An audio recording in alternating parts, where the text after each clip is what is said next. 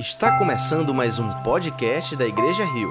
Esperamos que você seja profundamente abençoado com a mensagem de hoje. Uma das reflexões que eu fiz recentemente no meu perfil do Instagram foi onde está Deus no meio dessa pandemia? Porque essa é uma pergunta que nós fazemos no meio do sofrimento.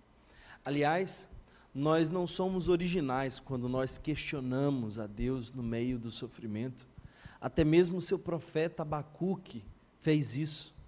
No meio do sofrimento do povo de Deus, no verso 2 do capítulo 1 de Abacuque, ele diz: Até quando clamarei eu e tu não me escutarás? Até quando gritarei violência e não me salvarás?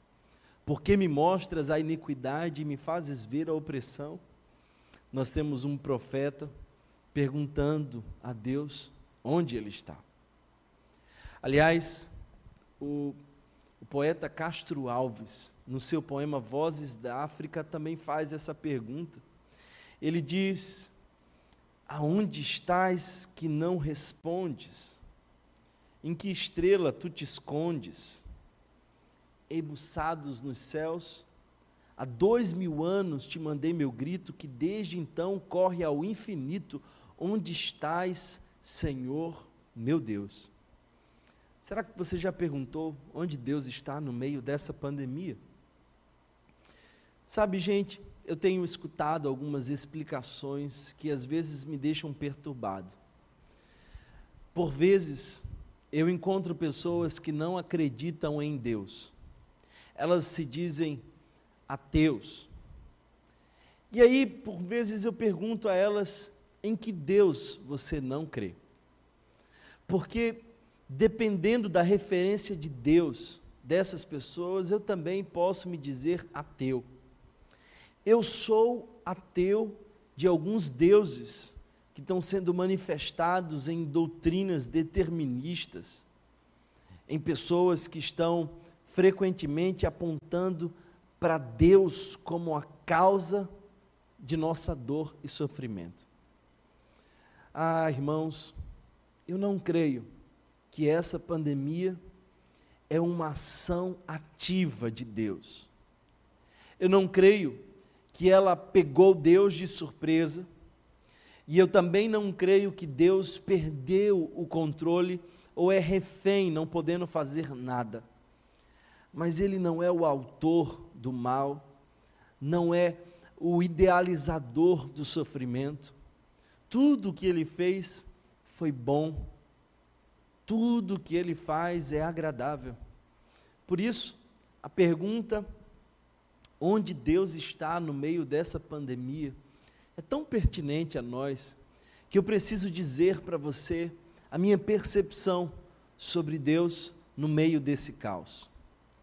E eu a faço olhando o Evangelho de, de João, capítulo de número 11. Se você puder, veja o Evangelho que escreveu João, capítulo de número 11.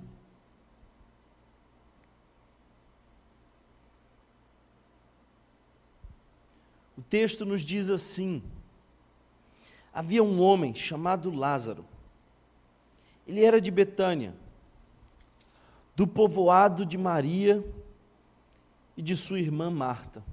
E aconteceu que Lázaro ficou doente. Eu queria usar esse texto, e nós vamos até o final dessa perícope, no verso 44, para pensar sobre Deus no meio do nosso sofrimento. Eu quero, se o tempo me permitir, trazer aqui pelo menos sete verdades que esse texto nos diz e a primeira dessas verdades é encontrada aqui no verso primeiro, porque o texto diz que ele ficou doente. E aconteceu que Lázaro ficou doente.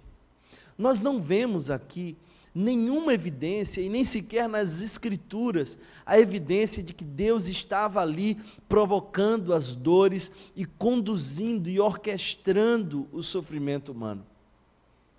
Esse seria um Deus terrível de se crer. Aliás, C.S. Lewis disse que pior do que não crer em Deus é crer num Deus que possa ser assustador. Não, irmãos, eu não creio nisso.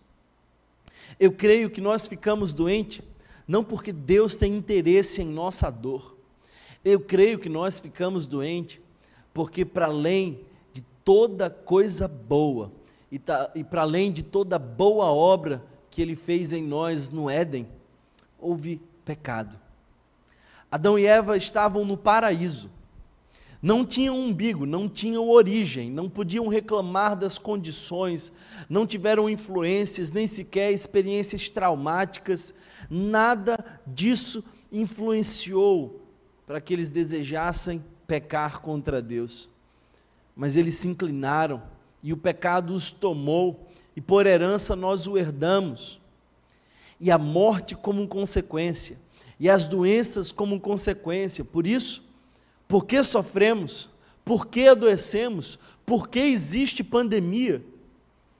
Existe porque nós fomos radicalmente afetados pelo pecado. Nós adoecemos por conta do pecado, nós morremos por conta do pecado, nós não fomos criados para a morte, por isso nunca fizemos as pazes com ela. Infelizmente, nós padecemos num corpo afetado pelo pecado, num mundo afetado pelo pecado, e frequentemente nós agredimos o ambiente onde nós estamos. Nós somos os responsáveis por esse sofrimento. Até mesmo as pessoas que nascem assim, elas nasceram numa condição de queda. O próprio salmista diz: Em pecado me concebeu minha mãe. Nós nascemos em pecado. Não estamos longe de ter um DNA pecador, embora tão pequenos. Por isso, irmãos, estamos depravados, caídos. E o sofrimento nos vem como consequência do pecado, não como obra de Deus. Mas eu quero te dizer uma segunda verdade que eu vejo nesse texto. O verso 2 diz: Maria, sua irmã, era a mesma que derramava perfume sobre o Senhor e lhe enxugara os pés com os cabelos. Então as irmãs de Lázaro mandaram dizer a Jesus: Senhor, aquele a quem amas está doente. É interessante ler que o texto nos deixa claro que o Senhor amava a Lázaro. E para que você não ache que essa é uma impressão equivocada, você também pode ver no verso 5 claramente: Jesus amava Marta, a irmã dela e Lázaro. O que isso quer nos dizer? É de que o nosso sofrimento jamais pode ser interpretado como a ausência do amor de Deus para conosco. Ele nos ama, mas o seu amor não é a suspensão da realidade humana. O seu amor não é aquilo que nos dá a isenção de todo o peso de viver essa vida. Não. Ele nos ama, mas nós sofreremos. Jamais poderemos interpretar o nosso sofrimento como o abandono de Deus. Jamais podemos pensar que Deus não nos ama porque nós estamos sofrendo. Se você está sofrendo, eu vim aqui dizer para você que Ele ama você. Você não pode condicionar o amor de Deus à sua experiência de não sofrer, porque Deus teve um só filho sem pecado nesse mundo, mas nunca teve nenhum sem que tivesse experimentado amargura do sofrimento. O texto nos diz claramente que Jesus amava Lázaro, muito embora ele estivesse doente, prestes a morrer. E sabe quando nós temos uma pessoa em casa doente, não só ela que sofre, sofre toda a família, sofre todos aqueles que a querem bem. Marta e Maria provavelmente teria sido tomada de ansiedade, de medo, de angústia, de pavor, de tristeza. E qual não foi a dor delas quando percebeu que o seu irmão agora era um corpo frio, sem vida. Aqueles que sofrem não podem interpretar a sua dor como a ausência do amor de Jesus. Ele nos ama incondicionalmente. O sofrimento é uma experiência humana universal, mas o amor do Senhor Jesus também pode alcançar como uma experiência universal todo aquele que crê no Senhor Jesus. O texto continua e ainda nos dá uma terceira verdade sobre o sofrimento e sobre a presença do Senhor no meio do nosso sofrimento. O verso 4 nos diz isso. Ao ouvir isso, Jesus disse: Essa doença não acabará em morte, é para a glória de Deus, para que o Filho de Deus seja glorificado por meio dela.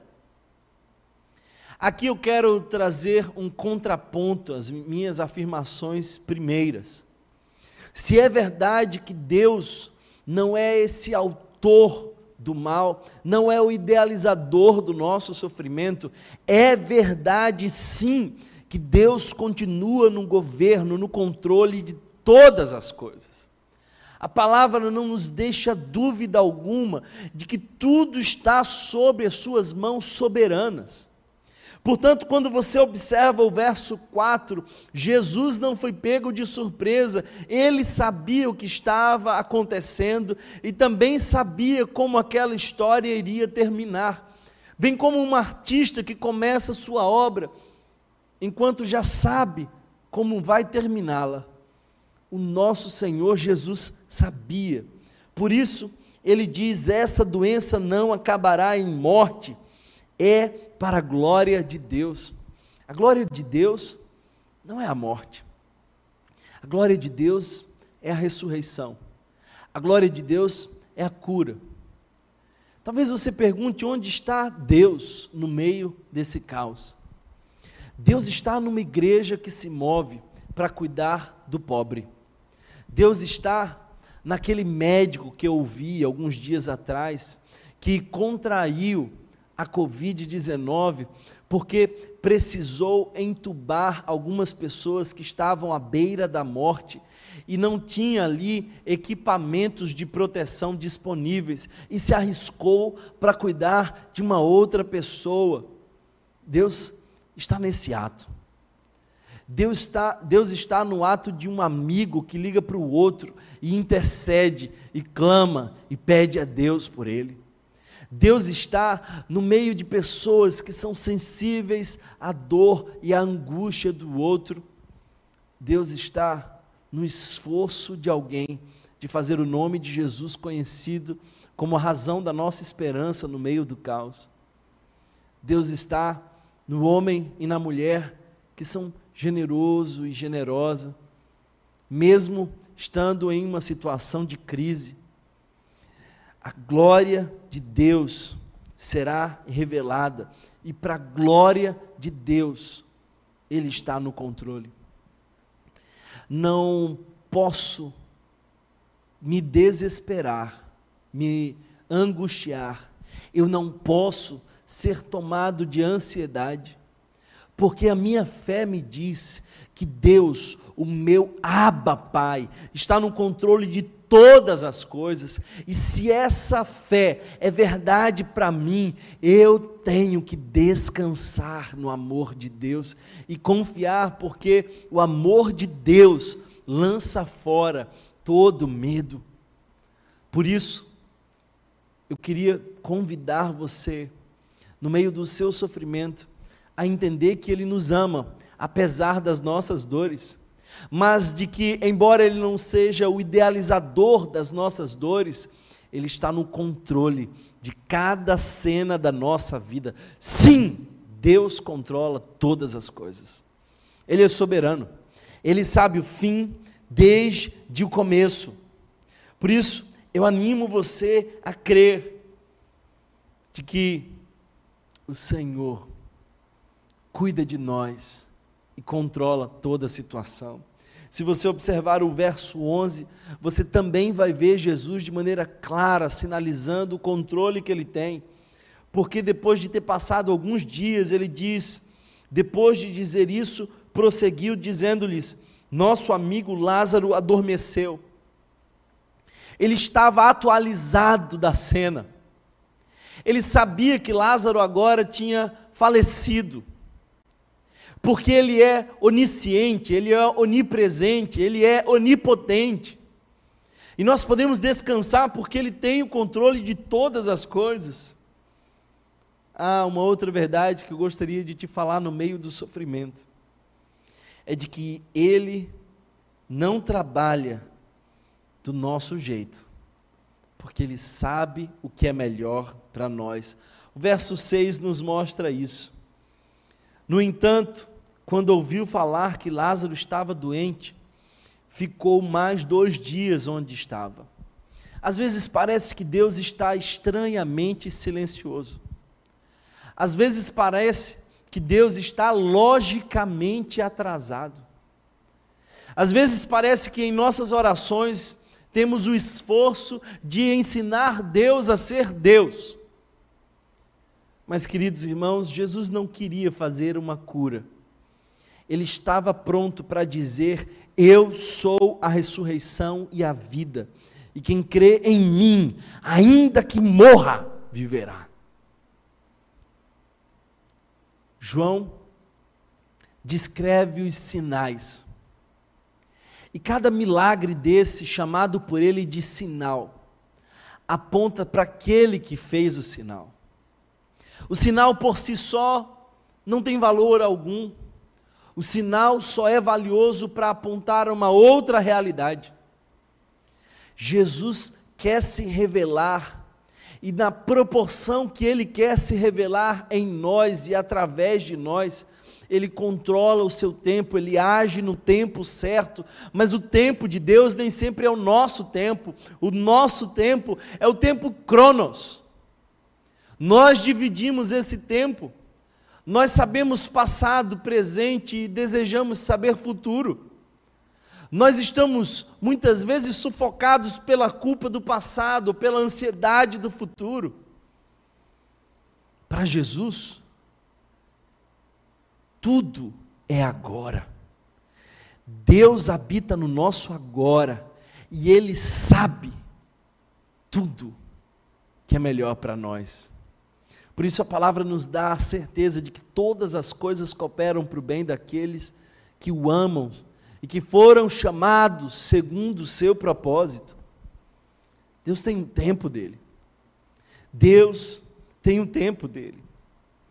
Talvez Marta e Maria, com aquele discurso, mestre, se o Senhor tivesse aqui, o meu irmão não teria morrido. Ela não entendia o que, que Deus queria fazer ali através de Jesus. Elas não eram capazes de imaginar o que estava para acontecer. Às vezes, as situações são difíceis, tornam-se impossíveis, e então Deus faz, porque a matéria-prima do milagre é a impossibilidade. Deixa Deus trabalhar na sua vida. Deixa o Espírito Santo ministrar o seu coração nesse momento. Creia que ele não está atrasado, apenas no tempo certo de fazer infinitamente mais do que você pediu ou pensou. O tempo de Deus não é o nosso tempo. Eu iniciei dizendo de Abacuque, que diz: Até quando, Senhor? Davi, por diversas vezes, diz: Até quando, Senhor? E quem sabe você também tenha perguntado no meio dessa pandemia: até quando, Senhor? Mas Abacuque foi ensinado a esperar. Por isso que no capítulo 2 ele diz: Subirei à torre de vigia e lá esperarei até que o Senhor revele a sua vontade, porque o justo pela fé viverá. Davi, embora no seu salmo diga: Até quando esquecer-te-ás de mim para sempre? Até quando ocultarás de mim o teu rosto? Mas ele termina esse mesmo salmo dizendo: no tocante a mim, confio na tua graça. Será que você consegue esperar? Porque Deus não trabalha como nós trabalhamos. Ele sabe o que é menor, melhor para nós e ele trabalha de uma forma muito mais sublime e poderosa. Eu ainda quero te trazer uma quinta verdade sobre Deus no meio dessa pandemia, sobre Jesus no meio do nosso sofrimento. Eu queria que você pudesse ler o verso 25. Aliás, o verso 15, que diz assim: verso 15. Verso 14 diz: Então lhes disse claramente: Lázaro morreu, e para o bem de vocês estou contente por não ter estado lá, para que vocês creiam. Mas vamos até Ele. Se o Senhor sabe o nosso futuro, porque o nosso futuro é o agora dele se Deus já está no nosso amanhã e sabe como terminam os nossos sofrimentos, sabe qual é o resultado da nossa peneira. Uma outra verdade é de que Ele sabe o que há de gerar fé em nós e que isso vai cooperar para o nosso bem. Ele chega a dizer o seguinte: e para o bem de vocês estou contente. Ora, Jesus, como é que a morte de Lázaro pode nos fazer bem? Ah, você não entende agora. Entenderás depois. Jesus, como essa pandemia pode de alguma forma gerar o bem para nós? Você não entende agora, mas entenderá depois, porque tudo que amplia a nossa fé, nos faz bem e é celebrado por Deus. Nós estamos no momento de ter a nossa fé testada. E quando ela for aprovada e ampliada, porque nós exercitamos a nossa fé no momento de escassez, nós exercitamos os músculos da fé no momento do sofrimento, quando não temos mais recursos disponíveis, quando não podemos fazer absolutamente nada por nós mesmos, quando é impossível nos proteger, quando não nos resta mais saídas, então exercemos a nossa fé e exercitada cresce, e porque cresce, alegra o coração de Deus por isso Jesus diz: E para o bem de vocês estou contente por não ter estado lá, para que vocês creiam. Se tem um propósito no meio desse sofrimento, é aumentar a sua fé. Se tem um propósito nesse, nesse sofrimento, é para que Deus seja revelado de maneira mais intensa nós podemos conhecer a Deus de maneira mais próxima no meio desse sofrimento. Assim como Sadraque, Mesaque e Abidinego viram nitidamente na fornalha o quarto homem que o protegia, nós também veremos e já vemos a Deus no meio de toda essa dor, o cuidado de Deus, a sensibilidade de Deus como Deus está no meio dessa pandemia. Deus está claramente se revelando a nós, para que creiamos que Ele é a nossa provisão, o nosso sustentador. Por isso, irmão, eu queria desafiar você a entender esse momento como uma cena onde nós podemos conhecer a Deus e quanto mais Deus é revelado a nós, mais cremos nele. Por isso, a nossa fé vem de conhecer a Deus. E ela gera o bem para nós. Mas eu também quero caminhar para o final e te dizer a sexta verdade que esse texto nos ensina. A sexta verdade que esse texto nos ensina, queridos irmãos, nós podemos ver quando Jesus, depois de conversar com Marta e Maria, que repetem o mesmo discurso e que dizem: Mestre, se tu tivesse aqui, ele não teria morrido. Então elas choram, elas lamentam, há uma multidão que chorava a morte de Lázaro. E o verso 33 nos diz: Ao ver chorando Maria e os judeus que a acompanhavam, Jesus agitou-se no espírito e se perturbou-se. Por que, que Jesus se agitou? Por que, que se incomodou? Se sabia o que estava prestes a acontecer, por que Jesus se incomodou? Se incomodou, porque não pode estar alheio à nossa dor. Se incomodou, porque jamais será indiferente às nossas lágrimas. Onde Deus está no meio dessa pandemia? Chorando conosco. Chorando conosco. Creia nisso. Eu sirvo a um Deus que está no controle, mas também que lamenta as nossas dores, que também chora as nossas lágrimas. Ora, se a missão da igreja é chorar com os que choram e se alegrar com os que se alegram, e se nós somos o corpo de Cristo, então o meu Jesus também chora.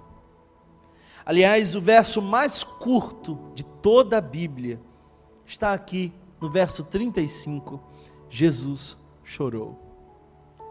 Bem, se ele chorou, isso me fala que eu também posso chorar. Se ele chorou vendo a nossa dor, isso me fala que ele se importa conosco. Ele sabe da nossa humanidade. O Evangelho nos diz de um Deus sensível, o Deus que chora, o Deus que no meio dessa pandemia lamenta a nossa dor, embora esteja no controle de toda a situação.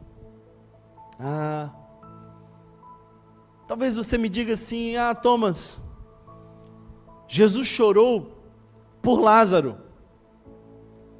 Mas uma vez assunto aos céus, não mais chora. Ele não mais sente o que a igreja sente. Paulo,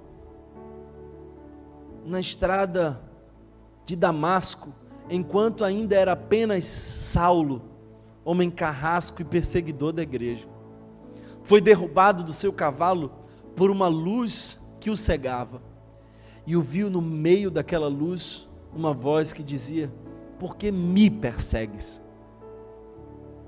Quem és tu? Eu sou Jesus, que tenho sido perseguido por você, Saulo. Ora, eu achei que você tivesse morrido. Eu sou perseguido. Quando cada filho meu também o é. Eu acredito que ele chora. Quando cada filho dele também chora. Essa é a face de Deus que eu vejo nas Escrituras. É nesse Deus que eu creio. Nessas teologias deterministas, nessas versões islâmicas do cristianismo, eu não creio. Eu creio num Deus que está no controle mas que não perde a sua sensibilidade e ele chora. Mas eu quero encerrar essa reflexão te dizendo desse Jesus no meio do sofrimento. Porque ele disse: Onde vocês colocaram Lázaro? Depois, vendo onde estava Lázaro, disse: Removam a pedra, façam tudo o que vocês podem fazer. Se vocês sepultaram Lázaro, me mostre onde foi. Se vocês colocaram a pedra, removam a pedra. Nós precisamos fazer o que está ao nosso alcance. Use a máscara, fique em casa, proteja-se. Não seja imprudente. Não use a sua fé para justificar a imprudência. Perceba que Jesus não faz o que o homem pode fazer. Mas no meio do sofrimento ele faz o que ninguém pode fazer. Lázaro, vem para fora. E aquele que já cheirava mal, porque há quatro dias morrera, vivo, vem ao encontro de Jesus. Aquele sinal foi tão radicalmente claro acerca da pessoa de Cristo, que por conta desse sinal, decidiram prender e crucificar o nosso Senhor Jesus. Sabe por quê? Porque ele tirou Lázaro da tumba. Porque ele estava indo para a tumba em nosso lugar. Ele trouxe de lá um pecador, porque estava pra, indo para aquele lugar um inocente que haveria de morrer em nosso lugar. A última verdade que eu gostaria de te dizer é de que Ele tem poder, Ele continua poderoso. Deus é ilimitado no seu poder. Talvez o médico diga é impossível. Talvez os cientistas digam é improvável. Mas eu continuo crendo de que aquele que tem poder de chamar da morte para a vida,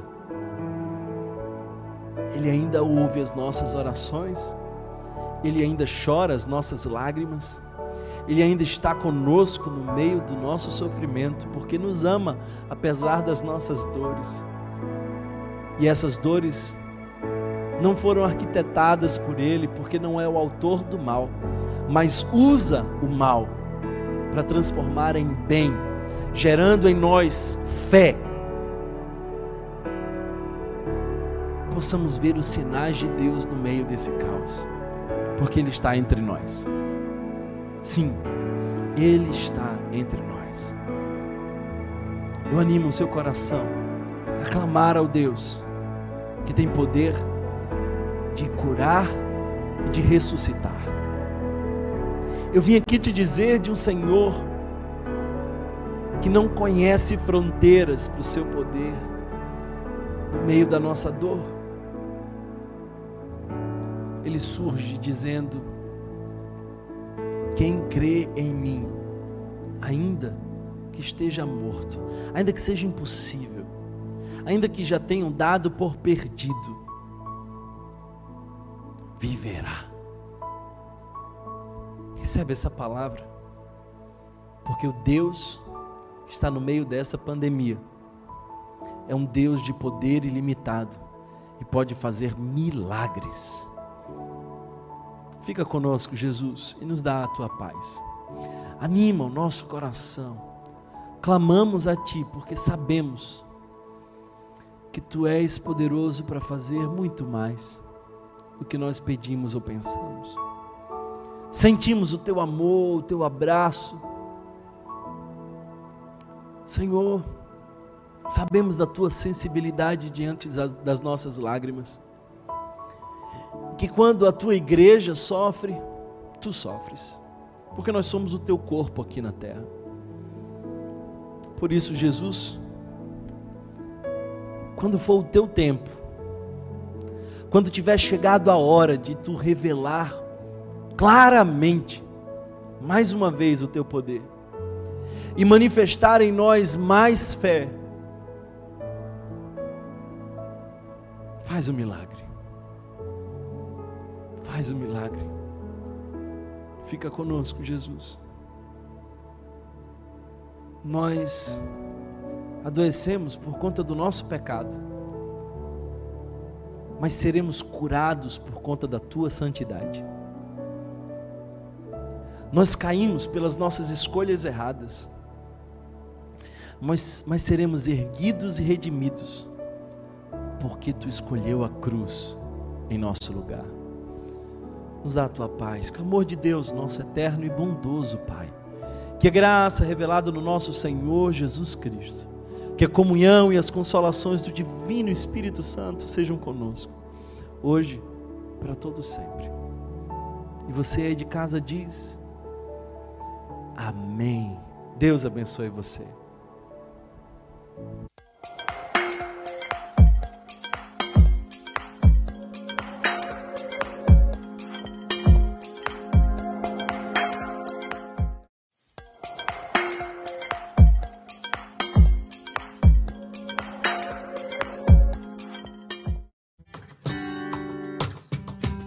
Certa vez Jesus disse a Pedro, com quem andara três anos: Pedro, o diabo te pediu para peneirar como trigo, mas eu orei por você, para que a sua fé seja fortalecida e você, quando se converter, fortaleça os seus irmãos.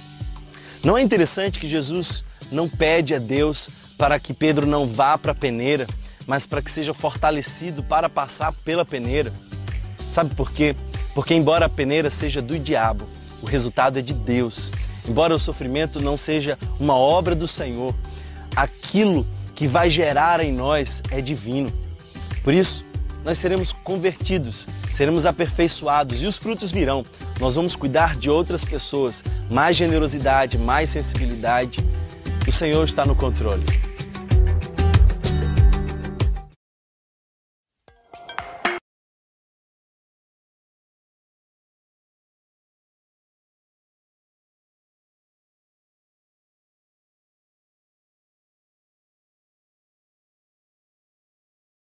Se você foi abençoado por essa mensagem, compartilhe com alguém, para que de pessoa em pessoa alcancemos a cidade inteira.